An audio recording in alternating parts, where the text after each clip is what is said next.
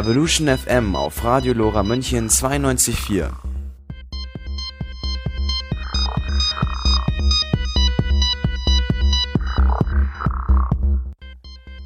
Liebe Hörerinnen und Hörer, herzlich willkommen zu unserer heutigen Sendung von Evolution FM. Wir unterhalten uns heute über das neue Buch von Michael Schmidt-Salomon, Hoffnung Mensch, was er am 17. April bei seiner Lesung in der Seidelvilla in Schwabing vorgestellt hat. Über die Briefe, die die Banken in letzter Zeit verschickt haben, in denen darauf hingewiesen wird, dass die Bank in Zukunft beim Bundeszentralamt für Steuern die Konfessionsdaten ihrer Kunden abfragt, um dann den Kirchensteueranteil der Abgeltungssteuer an das Finanzamt abzuführen und was man dagegen tun kann, wenn man das nicht möchte. Außerdem berichten wir vom 1000 Kreuzemarsch, der am vorletzten Wochenende in München stattfand und bringen Ihnen wieder einige News aus den Naturwissenschaften. Wenn Sie uns ein Feedback zu unserer Sendung geben möchten, können Sie gerne eine E-Mail schicken an kontakt@gbs-muck.de. Also wir haben heute einen neuen Studiogast, einen Dauerstudiogast, der hoffentlich in den nächsten Sendungen auch mit dabei sein wird. Das ist der Sunny. Herzlich willkommen, Sunny. Ja, hallo. Ich äh, habe es auf jeden Fall vor, auch in den kommenden Sendungen wieder mitzumachen. Und freue mich natürlich, dass ich dabei sein darf. Schön, wir freuen uns auch. Willst du kurz ein bisschen was über dich erzählen? Ähm, wie bist du zu Evolution FM gekommen? Hast du vorher auch schon mal was beim Radio gemacht? Ich habe vorher noch nichts beim Radio gemacht, aber ich mache selber einen Podcast. Mhm. Ähm, Radio Passenger heißt der. Den mhm. gibt es eben, wie das mit Podcasts so ist, in diesem Internet, von dem immer alle reden in letzter Zeit. Und äh, ich habe dann einfach bei der Giordano Bruno Stiftung mal bei dir nachgefragt, ob ich denn bei der Evolution FM Sendung mitmachen darf, weil mich äh, Radio machen interessiert und ich die Giordano Bruno Stiftung ganz unterstützenswert finde. Ja, und da freue ich mich, dass du gekommen bist und bei uns mithelfen willst. Ich wollte neulich auf eine Lesung gehen Aha. und bin nicht reingekommen. Echt, was denn für eine Lesung? Es war äh, ein Buch von Michael Schmitz-Salomon, das heißt Hoffnung Mensch. Ah. Und ich konnte nicht rein, weil es so voll war. Es war ja. ganz ausverkauft. Äh, da war ich auch. Ich habe nicht den Bücherstand ähm, für diese Lesung gemacht. Und es waren in der Tat sehr, sehr viele Leute da. Ähm, die, die, Lesung hat ja in der Seidelwilder stattgefunden, in Schwabing. Und ähm, wir hat, also der BFG hat sie hauptsächlich organisiert und hatte schon damit gerechnet, dass viele Leute kommen. Aber dass es so überfüllt sein würde, dass die Leute sogar äh, an den Wänden äh, stehen würden oder gar nicht mehr reinkommen. Das hätten wir nicht gedacht. Mhm. Und da äh, kamst du dann leider ein bisschen zu spät, befürchte ich. Mhm. Ich war aber pünktlich eigentlich. Es tut mir leid. ja, aber äh, es hat sich auf jeden Fall gelohnt ähm, für die, die reingekommen sind. Mhm. Was habe ich denn verpasst? Ähm, also wenn du willst, können wir im Prinzip direkt mal äh, in den Mitschnitt reinhören. Oh ja. Meine sehr geehrten Damen und Herren, es ist nicht leicht, Mensch zu sein. Denn wir müssen in dem Bewusstsein leben, dass nichts von dem, was wir lieben, Bestand haben wird. Wir wissen, dass am Ende unserer Tage ein Kampf auf uns wartet, der nicht zu gewinnen ist. Ein Schicksal, dem auch unsere Kinder und Kindeskinder nicht entrinnen werden. Und schon bald nach unserem Tod wird sich niemand mehr daran erinnern können, wer wir waren, worauf wir hofften und wie sehr wir uns darum bemühten, unserem Leben einen halbwegs tragfähigen Sinn zu verleihen. Kaum sind wir fort, wird es so sein, als ob es uns nie gegeben hätte.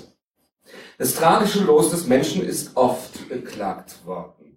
Man denke nur an die berühmten Worte, die William Shakespeare seinem Macbeth in den Mund legte.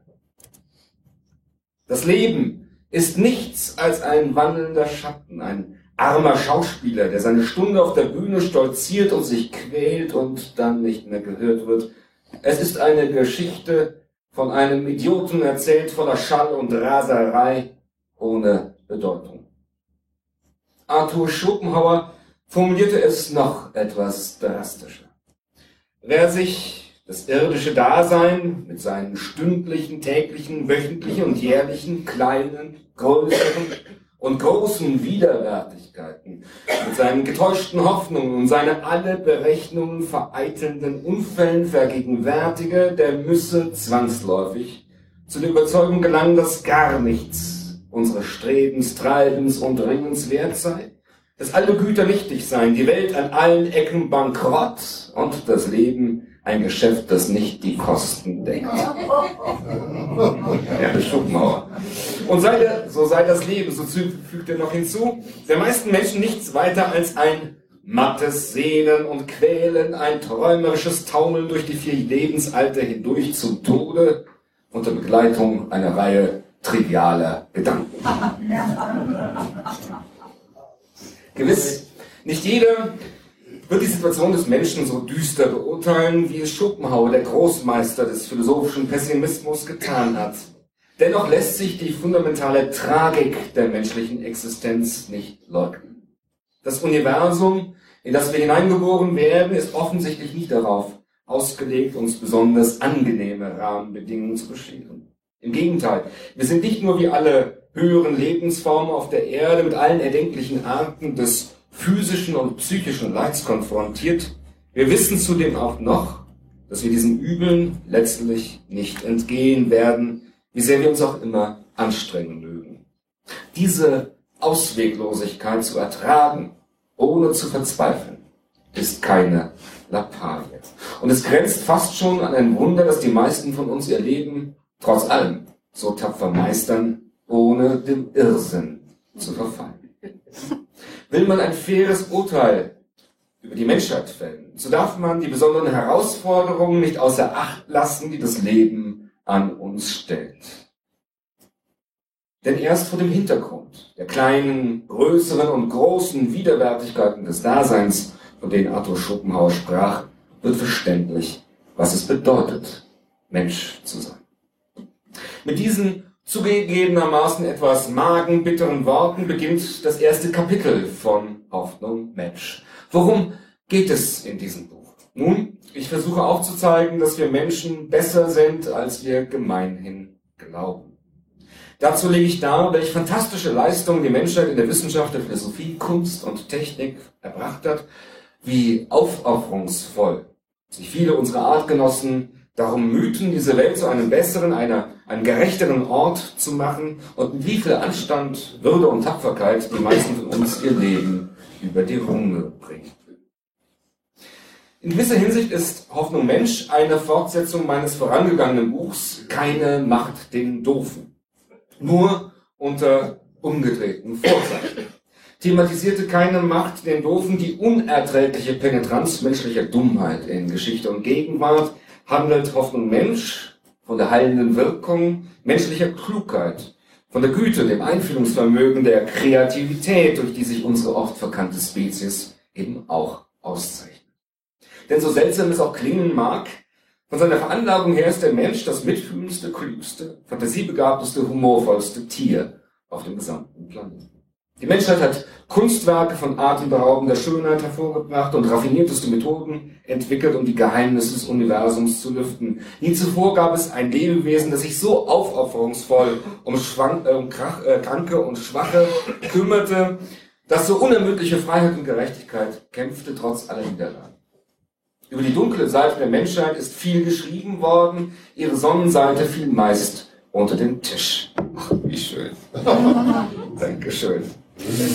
Und das hat fatale Konsequenzen, denn die Konzentration auf das Negative untergräbt die Basis jedes ernst gemeinten Humanismus, nämlich den Glauben an die Menschheit. Deshalb hatte ich mich entschlossen, auf den großen Menschheitsverriss von Keine Macht den Doofen eine Liebeserklärung an unsere Spezies folgen zu lassen. Hoffnung Mensch ist von daher vor allem auch eine Absage an den Zynismus, der vorauseilend vor der Irrationalität der Welt kapituliert, um sich den eigentlichen Herausforderungen des Menschseins gar nicht erst stellen zu müssen. Das Buch ist, wie Sie sehen, in drei Teile untergliedert. Im ersten Teil die bedrängte Spezies schildere ich die Grundprobleme der menschlichen Existenz und untersuche, welche Lösungsmöglichkeiten religiöse wie nicht religiöse Weltanschauungen dafür bereitgestellt haben. Im zweiten Teil, die unterschätzte Spezies, zeige ich die bemerkenswerte Fortschritte auf, die die Menschheit im Verlauf der kulturellen Evolution nicht nur in der Wissenschaft, Technik, Medizin und Kunst, sondern auch auf dem Gebiet der Ethik und Politik erzielt hat. Im dritten Teil wenn ich mich den zentralen ökonomischen, ökologischen, sozialen und kulturellen Problemen der Gegenwart zu und erläutere, warum es starke Anzeichen dafür gibt, dass wir sie in den nächsten Jahrzehnten immer besser in den Griff bekommen werden. Darüber hinaus schlage ich am Schluss noch einmal einen Bogen zum Anfang des Buchs, in dem ich darlege, auf welche fruchtbare Weise der evolutionäre Humanismus, in dem, geht es ja auch in dem Buch ganz wesentlich, auf welche fruchtbare Weise dieser evolutionäre Humanismus auf die existenziellen Anforderungen des Menschseins antworten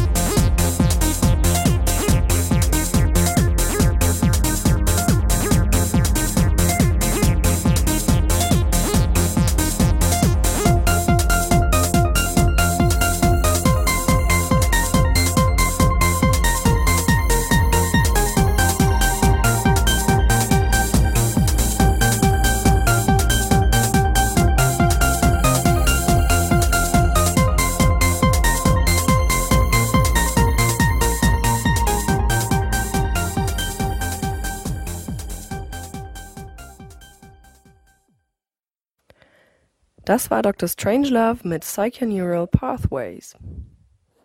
Ja, eines unserer Themen heute soll sein der Einzug der Kirchensteuer durch die Banken auf die Kapitalertragssteuer. Viele von uns haben, haben von ihren Banken einen Brief bekommen, ähm, wer kirchensteuerpflichtig ist ähm, dass er das der Bank melden soll, damit die Bank automatisch Kirchensteuer abziehen kann. Ähm genau, so wie mit der Kapitalertragssteuer soll das jetzt auch mit der Kirchensteuer funktionieren, weil ähm, irgendwer herausgefunden hat, dass das vielleicht manchmal ähm, nicht angegeben wird bei der Einkommensteuererklärung. Mhm. Äh, und da haben die Kirchen natürlich gleich gesehen, hier ist noch Geld zu holen. Und äh, es gibt offensichtlich jetzt ein Gesetz dafür, dass das den Banken also erlaubt, beim Finanzamt Informationen über die Konfession ihrer Kunden einzuholen mhm. und dann gegebenenfalls, wenn man eben einer Konfession angehört, den äh, entsprechenden Betrag direkt abzuführen für die Banken. Ich glaube, es haben noch nicht alle Banken ihre Kunden angeschrieben, aber ähm, wohl die meisten. Also ich habe mhm. auf jeden Fall auch schon mal so einen Brief gekriegt. Mhm. Ja, ist aber in gewisser Weise problematisch, wie ich finde. Also äh, ich möchte ehrlich gesagt nicht, dass meine Bank weiß, äh, ob ich einer Religion angehöre und wenn ja, welcher. Findest du auch? Ja, das hat an sich einen guten Grund, warum man die Religionszugehörigkeit äh, eigentlich nicht so jeden auf die Nase bindet und das auch äh, nicht bei jedem Amt grundsätzlich so erfasst, weil äh, das gab es nämlich schon mal. Ähm, also im Dritten Reich äh, sind ja genau eben aufgrund dieser erhobenen Informationen mithilfe dieser äh, sogenannten Holarit-Maschinen, ähm, wo man eben große Mengen an Lochkarten auswerten konnte, ähm, hat man ja eben genau auf diese Weise vermögende äh, Juden gesucht, um die halt äh, die, die, Vermögen zu arisieren und natürlich die Leute auch umzubringen. Mhm. Das heißt, äh, es wurden Lochkarten erstellt, wo die Daten von jeder Person erfasst wurden und das kann man sich wie so eine große äh, Kartei vorstellen. Und wenn man dann äh, vermögende Juden finden wollte, hat man einfach einen ganzen Stapel Lochkarten genommen, hat die mhm. in diese Holleritmaschine gesteckt. Und konnte dann in einem Rutsch praktisch alle rausziehen, die jüdisch, jüdischen Glaubens waren. Ja. Okay, und was ist dann passiert? Was hat man dann mit den, mit den Daten gemacht oder mit dem Wissen, welche Person jetzt über Geld verfügt? Ja, das hat man halt miteinander verknüpft und wo halt jüdische Vermögen waren, hat man halt zugegriffen. Mhm. Und die dann, also Arisierung ist an sich so dieses gängige mhm. Stichwort. Mhm dafür. Und ähm, insofern kann einem da schon ein bisschen blümerant zumute werden, wenn man, ja. wenn man hört, dass eben jetzt ausgerechnet die Banken, den ja den Kontostand logischerweise ja. kennen, ähm, auch noch die Konfession wissen. Ja? Also ich würde jetzt nicht direkt erwarten, dass die dass meine Bank jetzt hier äh, aufgrund meiner Konfessionslosigkeit, kann ja auch mal ein Kriterium sein, ähm, ist man ja sogar noch, ist man ja im Grunde auch eine Minderheit, ja. Mhm. Ähm, vielleicht äh, bin ich ja jetzt dann einfach nur deswegen gerettet, weil ich halt nicht so viel Geld habe, ja. Nein, also das erwarte ich jetzt nicht, dass da irgendwas passiert direkt, aber mhm. einfach aber diese, diese, Situation ist einfach so unschön, ja, weil, ja. weil, weil sie eben daran erinnert, wie es eben ja. schon mal war. Ja. Ja, ich möchte jetzt zum Abschluss nochmal ergänzen. Es gibt eine Möglichkeit, wie man äh, dieses Abfragen der Konfessionsdaten äh, verhindern kann. Und zwar kann man Widerspruch einlegen das muss man beim Bundeszentralamt für Steuern tun. Dafür gibt es online ähm, Formulare auszufüllen. Zum Beispiel unter www.formulare-bfinv.de unter dem Stichwort Kirchensteuer. Und wenn man diesen Widerspruch ausgefüllt hat, das heißt, es ist dann ein Sperrvermerk, darf das Bundeszentralamt für Steuern der Bank keine Daten rausgeben über die Konfession. Das bedeutet aber auch, dass man im Anschluss gezwungen ist, eine Steuererklärung auszufüllen, um seine Kirchensteuer auf Kapitalerträge, sofern man diese denn zahlen muss, zu deklarieren. Sie hören unser Programm. Sie finden uns gut. Sie sind noch nicht Mitglied im LoRa Förderverein und könnten es sich leisten? Dann schalten Sie ab. Oder Sie rufen uns an unter 480 2851. 480 2851 und lassen sich unsere Unterlagen zuschicken. Außerdem finden Sie uns unter www.lora924.de. Denn ohne die Solidarität unserer Hörerinnen und Hörer können wir den Laden dicht machen.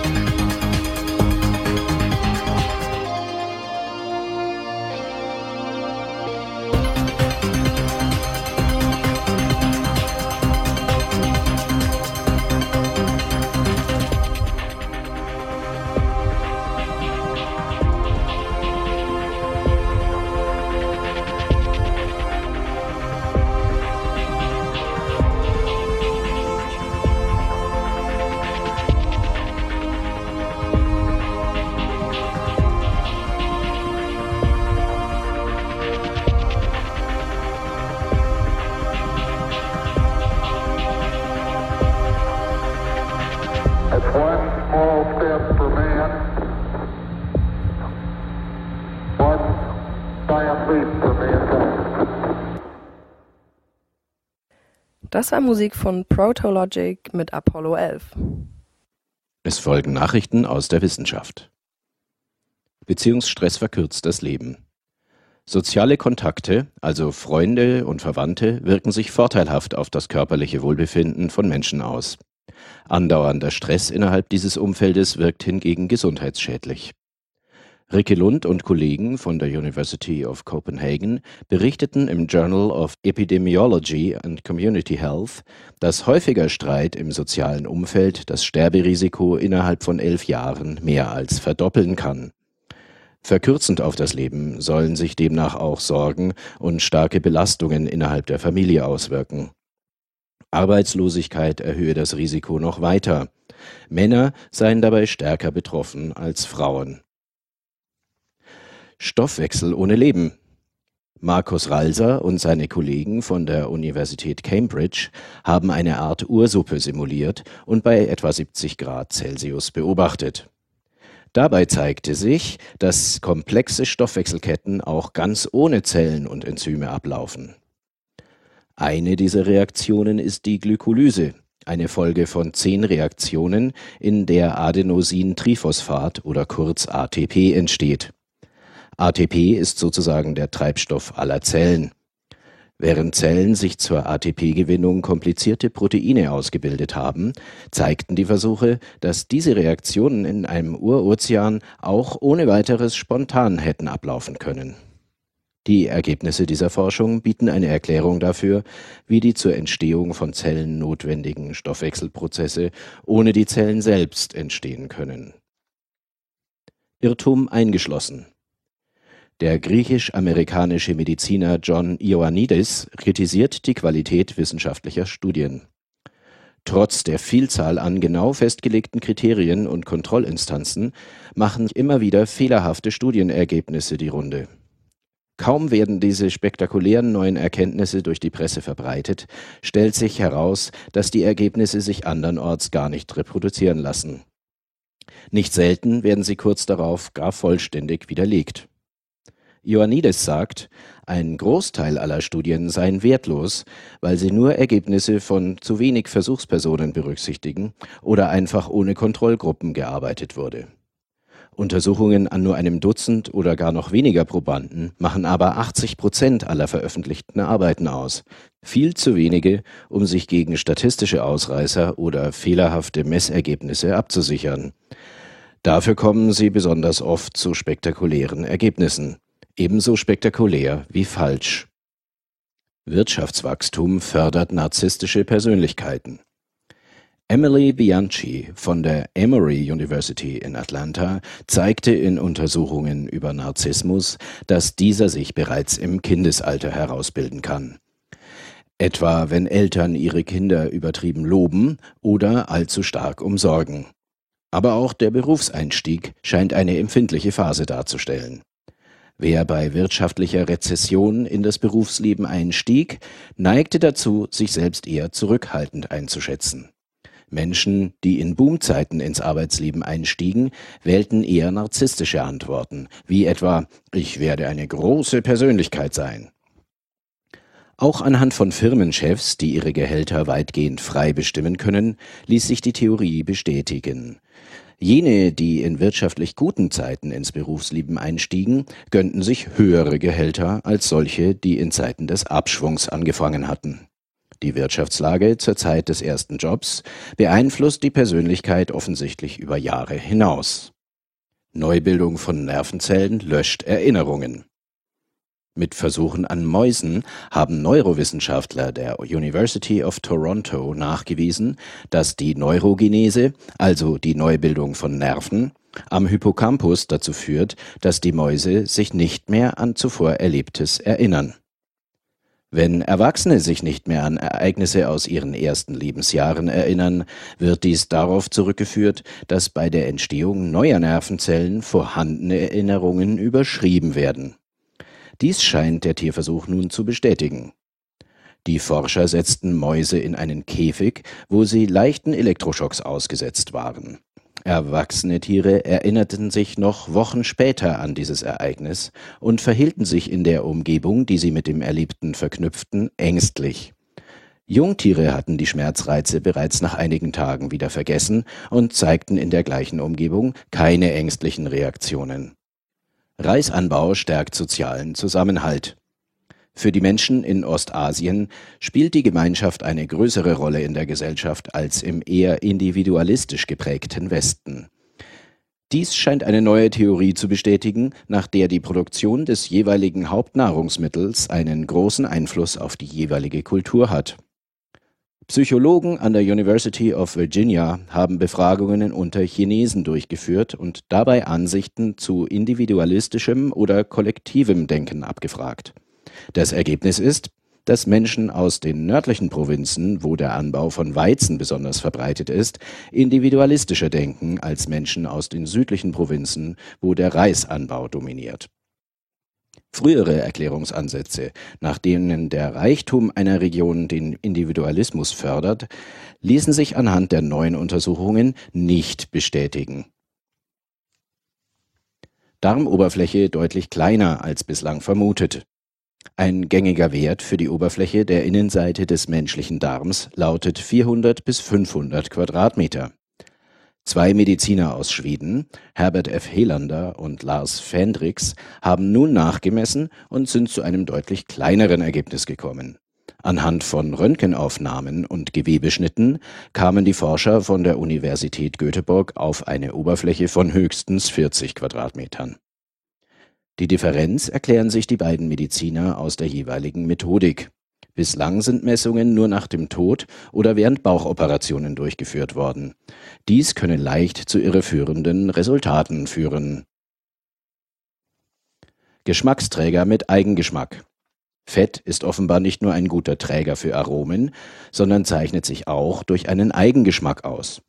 Die körpereigenen Lipasen, das sind Enzyme, die Fett zersetzen, dienen offenbar nur nebenbei der Verdauung von Fett. Ihre Wirkung ist von Fetten im Essen Fettsäuren abzuspalten. Diese Fettsäuren sind dann in der Lage, einen Fettgeschmack in der Mundhöhle zu erzeugen. Die Forscher vom Deutschen Institut für Ernährungsforschung Potsdam-Rehbrücke und der Technischen Universität München-Freising haben Versuchspersonen Lipase hemmende Stoffe verabreicht und festgestellt, dass sie dadurch Fett weniger gut schmecken können. Die Wissenschaftler konnten allerdings noch nicht sagen, ob Fett neben den fünf bekannten Geschmackssorten süß, salzig, bitter, sauer und umami eine eigene Kategorie ausmacht. Spezialisierte Geschmackszellen und eigene Nervenbahnen für Fett haben sie bislang nicht nachgewiesen.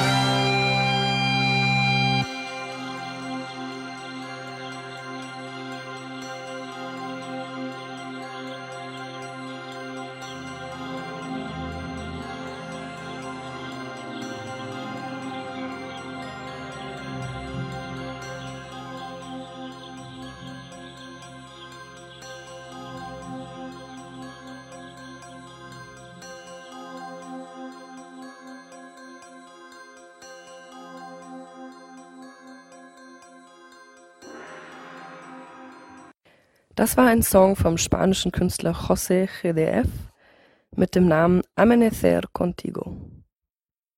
In der European Humanist Federation, kurz EHF, arbeiten Organisationen aus über 20 Ländern zusammen für ein säkulares Europa. Mitte Mai kamen sie zu einer Konferenz in Brüssel zusammen. Der humanistische Pressedienst fragte Teilnehmende, warum ihnen Europapolitik wichtig ist. Bis zur Europawahl werden ihre Stimmen täglich auf dem HPD sprechen. Pavan Dalival ist Vizepräsidentin der EHF und PR-Chefin der British Humanist Organization. Die Schönheit Europas liegt in der Idee von Frieden. Das ist doch ein sehr brauchbares Projekt und es ist großartig, dass wir uns immer mehr zu Bürgerinnen und Bürgern Europas entwickeln, findet Dalival. Sie sieht die wichtige Unterstützung kleiner EHF-Mitgliedsorganisationen und fügt hinzu, ich selbst nutze die Impulse aus der EU-Politik, der OSZE und der UNO auch ganz direkt für die Interessenvertretung gegenüber Westminster. Sie bezeichnet sich in erster Linie als Menschenrechtsaktivistin, deren Motto lautet Eine Gesellschaft kann man daran messen, wie sie mit Schwachen und Minderheiten umgeht. Zur Stimmenabgabe am 25. Mai appelliert Dalival so Allein schon wegen der ethischen Richtungsentscheidungen auf EU-Ebene und den weitreichenden Folgen der dort beschlossenen Minderheitenrechte, aber auch wegen dem Angriff der religiösen Lobbygruppen auf das Erreichte, sollten Humanisten wählen gehen. Ein weiterer Teilnehmer der Konferenz der EHF in Brüssel war Ivan Dörr.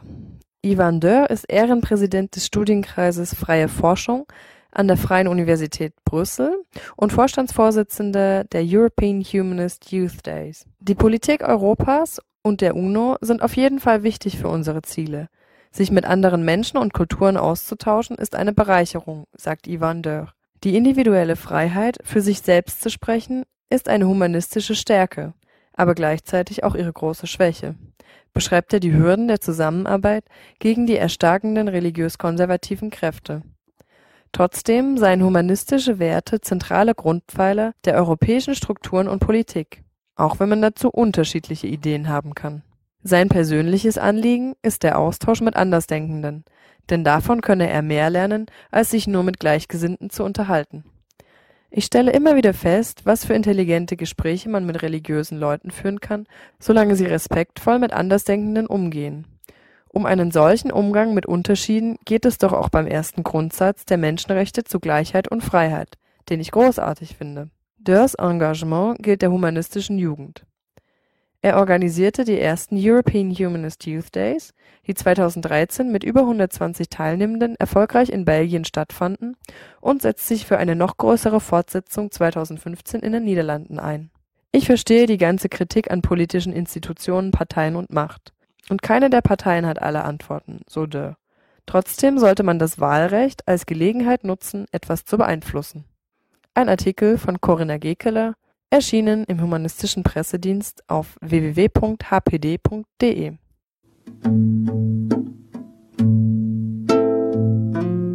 Nationalismus ist eine Kinderkrankheit, sozusagen die Masern der Menschheit. Albert Einstein Lora München auf der 92.4. Montag bis Freitag von 17 bis 24 Uhr.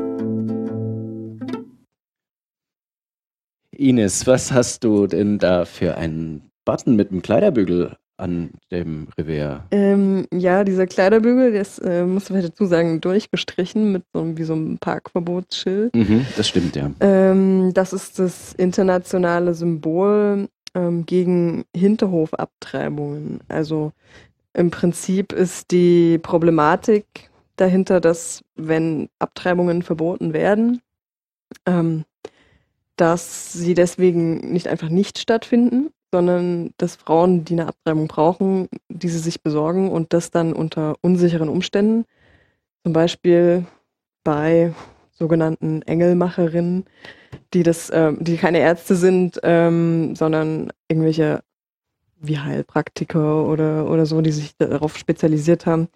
Und ähm, dieses äh, Symbol der Kleiderbügel ähm, ist im Prinzip ein Werkzeug, was mhm. in der Vergangenheit also, von Frauen benutzt wurde, um eine Abtreibung durchzuführen oder in anderen Ländern als in Deutschland auch noch benutzt wird. Und das ist natürlich ein, ein, sehr großes Risiko für die Frau, so eine Abtreibung zu haben.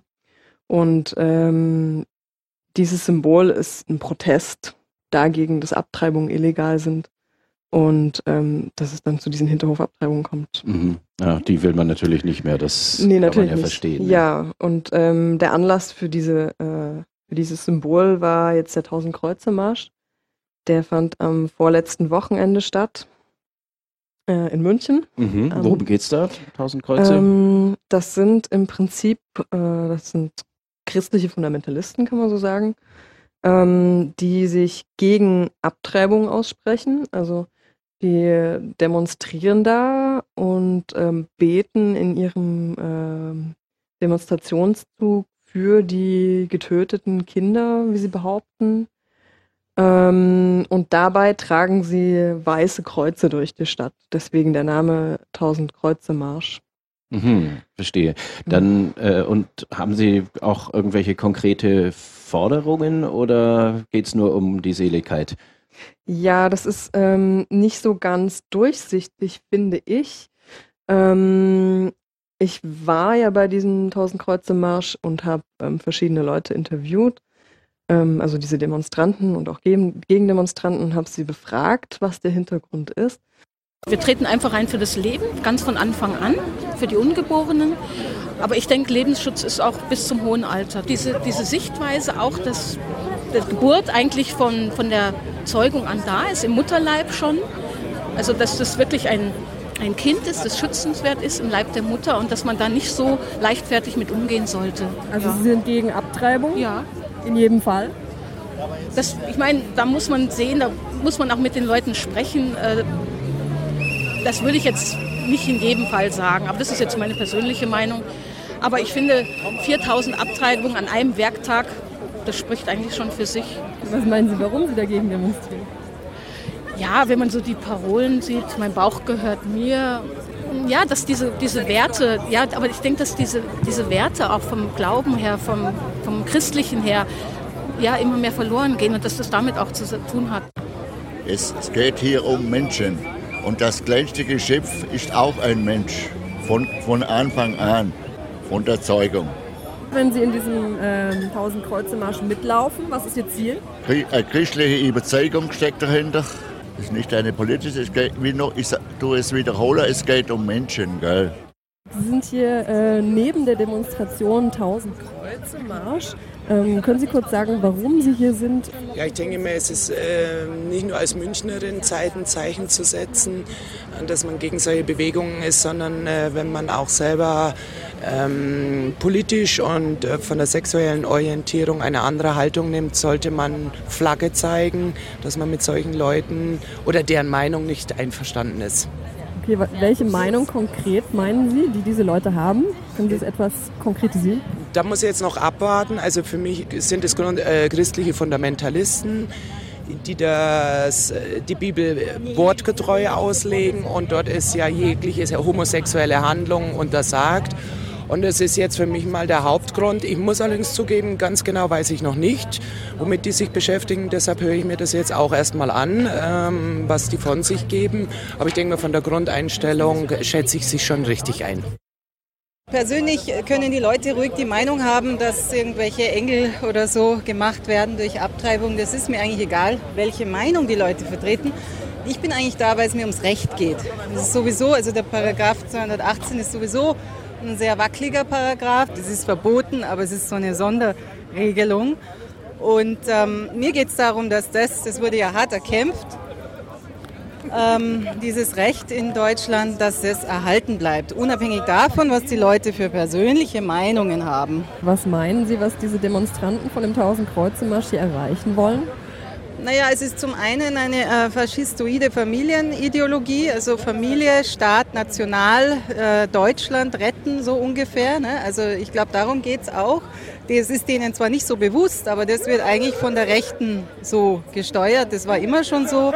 Auch im Nationalsozialismus ist also Familienpolitik eine wichtige Strategie äh, nationales Gefühl zu erhalten. Ne? Die Familie, die Scholle, die Wurzel und so. Ne? Es gibt da dann gleichzeitig auch Rechte hier in dieser Gruppierung. Also es sind auch Leute von der NPD, AfD und zur Freiheit vertreten, die also auch Angst vor einer Überfremdung haben. Ne? Also Muslime produzieren mehr Kinder, so quasi nach dem Sarrazin-Slogan. Ne? Und man muss sich also schützen vor äh, dieser Überfremdung durch fremdes Blut. Ne? Also sehr, äh, also das, das, das schwingt da auch mit. Ne? Im Wesentlichen ähm, war die Aussage von den Demonstranten, ähm, dass sie für die Kinder beten möchten und dass sie ähm, das Leben schützen wollen und dass es ähm, für sie eine religiöse Veranstaltung ist. Ähm, während allerdings, wie ich denke, die Organisatoren, also die Vereine, die dahinter stecken, in, bei dem Münchner Gebetszug ist das Euro Pro Life, der ein eingetragener Verein. Ähm, dieser und andere Vereine in Deutschland, die diese Gebetszüge unterstützen, ähm, denke ich, haben doch auch politische Forderungen. Also da geht es nicht nur ums Beten und um, um kundzutun, was man denkt, sondern die wollen tatsächlich auch äh, Gesetze ändern. Mhm, auf EU-Ebene auch, habe ich.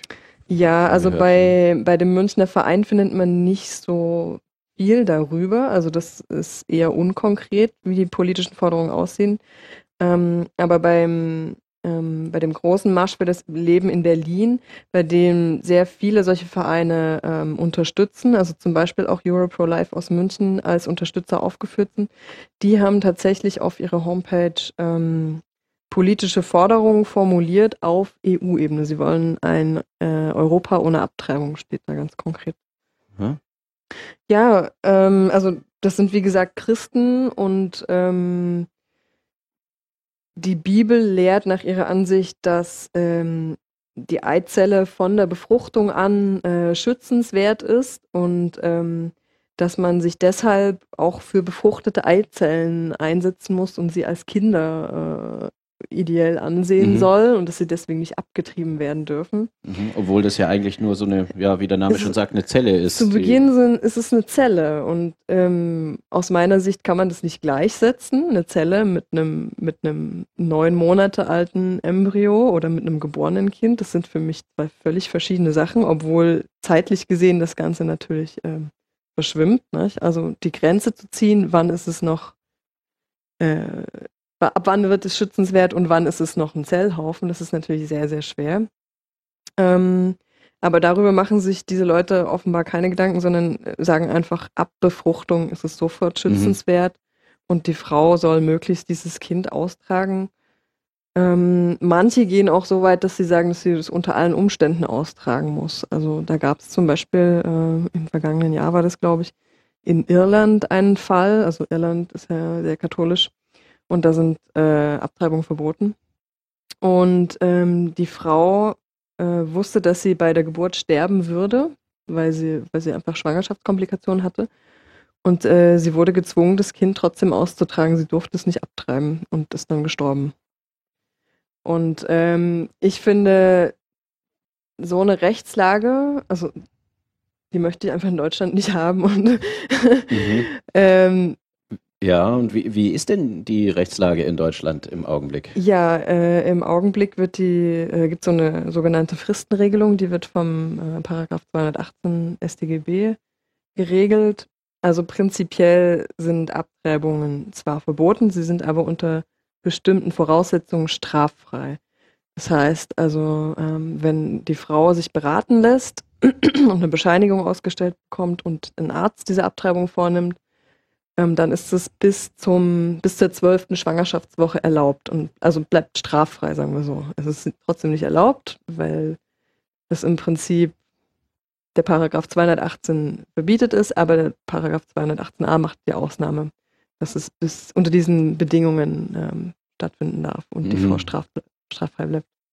Ja, der Straftatbestand 218 wird nicht verwirklicht unter diesen Umständen, so steht es da, glaube ich. Drin. Ja, genau. Genau, so steht es wirklich. Und drin. warum sind es ausgerechnet zwölf Wochen?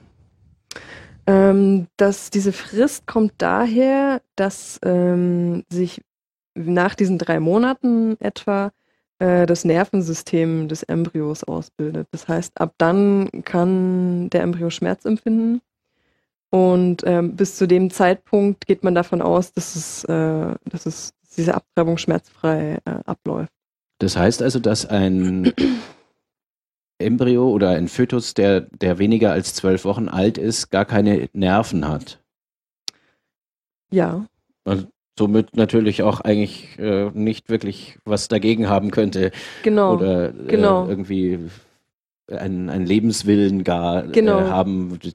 wo- Genau, das wo- ist der es dann- Hintergrund. mhm. Ja, und Das sehen die aber anders, die tausend Kreuze. die sehen das ganz dogmatisch ab. Befruchtung muss das Leben geschützt werden, egal in welchem Zustand es ist. Mhm. Ähm, und dabei wird ignoriert, was die Frau dabei für Interessen hat. Ne? Mhm. Also im Prinzip wird hier der Embryo emporgehoben und die Frau, die ihn austrägt, ist egal, ne? unter welchen Umständen sie da jetzt schwanger geworden ist. Mhm.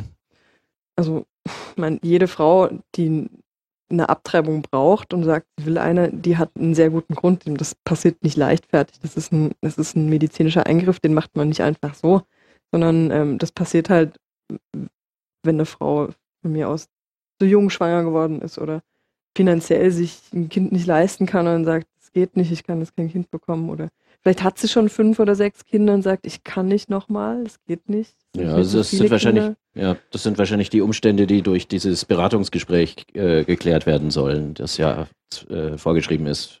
Ja, genau. Mhm. Wobei diese Beratungsgespräche in manchen Fällen auch ein bisschen problematisch sind, denn die sind nicht immer ergebnisoffen. Also die werden oft von christlichen äh, Verbänden durchgeführt und ähm, haben da natürlich so einen, so einen gewissen, soll ich sagen, Bias. Also die Frau Mhm. wird eher dazu beeinflusst, dass sie das Kind behält, als dass sie ähm, selber ihre Entscheidung trifft, unabhängig von, von der Beratungsstelle. Okay, aber da versuchen dann diese Beratungsstellen auf die äh, Schwangere einzuwirken, um sie umzustimmen. Ähm, würden ihr aber in jedem Fall eine Bescheinigung ausstellen, dass sie bei dem Beratungsgespräch war und dann kann sie es auch äh, machen lassen. Ne? Das, Ja, also da, das, schon. Aber das kann es ihnen ist, nicht verweigern. Es ist sozusagen. nicht in allen Fällen ergebnisoffen Mhm. und ähm, das wird von Kritikern dieser äh, 1000 Kreuze Mesche zum Beispiel Mhm. ähm, gefordert, dass diese, also dass die Beratungen ergebnisoffen sind und die Frau Mhm. nicht in eine Richtung beeinflusst wird. Okay. selber Wie, viel, äh, wie viel Abtreibungen werden denn in Deutschland so durchgeführt? Ja, also pro Jahr sind es so um die 100.000 laut Statistischem Bundesamt. Das macht, wenn man es auf Werktage runterrechnet, ungefähr 400. Und wir haben auch festgestellt, ähm, dass diese Demonstranten vom 1000 Kreuze Marsch ähm, offenbar nicht ganz so gut informiert sind über diese tatsächlichen Zahlen. Also es haben uns äh, in Interviews ähm, äh, gab es Aussagen, dass es 4000 pro Werktag sind. Und ähm, das ist natürlich das Zehnfache von dem tatsächlichen Wert. Und ähm, vielleicht hat die Dame sich einfach geirrt, aber vielleicht werden da auch gezielt Fehlinformationen verbreitet. Das kann ich nicht ganz genau daraus schließen. Naja, es scheint ja ohnehin einiges nicht so ganz äh, belegbar zu sein von den Thesen, die da äh, zugrunde gelegt werden bei den. Ja, das sind halt äh, religiöse Dogmatiken, die dahinter Mhm. stehen. Das, ähm, wer die verbreitet, der denkt nicht, dass er die belegen Mhm. muss. Nicht? Da geht es nicht um, um Statistiken oder um, um Tatsachen, sondern das sind Glaubensfragen. Mhm. Aber die sollen dann anscheinend ja schon in konkrete politische Forderungen münden, weil das haben wir ja, äh, das schreiben die ja auf ihrer Homepage, Genau. äh, dass sie äh, ein abtreibungsfreies Europa haben wollen. Genau, Und verwechseln dann, glaube ich, auch noch Abtreibung mit Sterbehilfe oder gar Euthanasie. Das Genau, auch, auch, so das, auch diese Topf. Schlagwörter werden genannt, ähm, obwohl das völlig verschiedene Sachen sind und ähm, man die natürlich auseinanderhalten sollte. Ne? Ist, also eine, eine Frau, die einen Fötus im Bauch hat, ist was anderes als ein todkranker Mensch, der auf dem Sterbebett leidet. Und Das sind- würde ich auf alle das Fälle muss so man sehen, ja. Also rechtlich und, und philosophisch völlig anders behandeln. Ne? Mhm. Das sind unterschiedliche Fälle und die kann man nicht in einen Topf werfen. Wir sind am Ende unserer heutigen Sendung und hoffen, es hat Ihnen gefallen. Evolution FM ist die Sendung der Regionalgruppe München, der Giordano Bruno Stiftung. Wer die GBS Regionalgruppe München kennenlernen möchte, kann unsere Homepage unter www.gbs-muck.de besuchen oder zu unserem nächsten Stammtisch kommen. Der findet statt am 3. Juni um 19 Uhr im Hackerpschauer Bräuhaus auf der Theresienhöhe 7, erreichbar mit der U-Bahn U4, U5 Haltestelle Theresienwiese. Und zum Schluss haben wir noch ein paar Terminhinweise für Sie. Morgen am 22.05. findet um 20 Uhr der Gottlosen Stammtisch des BFG München statt. Und zwar im Casa Mia in der Implerstraße 47. Am 31.05. und 1.06., das ist das übernächste Wochenende, findet der Corso Leopold statt, also das große Straßenfest auf der Leopoldstraße, was sicher alle kennen. In den letzten Jahren war die GBS MUG mit einem Stand vertreten, was dieses Jahr nur mittelbar der Fall sein wird, denn es wird einen Stand von der Humanistischen Hochschulgruppe München geben. Wer die Humanistische Hochschulgruppe ist und was sie tut, das werden wir Ihnen in der nächsten Sendung vorstellen. Auf jeden Fall wird der Stand beim Corso sehr interessant werden, denn die HHGM hat jede Menge Informationen zum Thema Evolution und ganz viele kleine Überraschungen für die Standbesucher vorbereitet. Am selben Wochenende, also vom 28. Mai bis zum 1. Juni, findet der Humanistentag in Regensburg statt. Der wird organisiert vom BFG Bayern und es wird ein umfangreiches Programm mit Veranstaltungen in der Gaststätte Aberhütte in Regensburg stattfinden. Der Beginn ist am Mittwoch, dem 28. Mai um 18 Uhr. Da geht's los mit der Eröffnung und im Anschluss folgen dann bis zum Sonntagmittag Vorträge zu Menschenrechten und humanen Werten, Evolution und Religionskritik. Auch die Unterhaltung kommt nicht zu kurz. Am Abend laufen Kabarett- und Musikveranstaltungen. Ebenfalls am gleichen Wochenende findet die Skepcon in München statt. Die Skepcon ist die Konferenz der Gesellschaft zur wissenschaftlichen Untersuchung von Parawissenschaften, kurz GWUP, die ungewöhnliche Behauptungen mit wissenschaftlichen Methoden und den Instrumenten des kritischen Denkens überprüft. Phänomene von Alltagsglauben, Entwicklungen bei Para- und Pseudowissenschaften und der Verbraucherschutz stehen im Mittelpunkt der Konferenz. Die Konferenz beginnt am Donnerstag, den 29. Mai um 14.30 Uhr und geht bis zum Samstag, den 31. Mai 18.30 Uhr. Anmelden kann man sich unter www.gwup.org.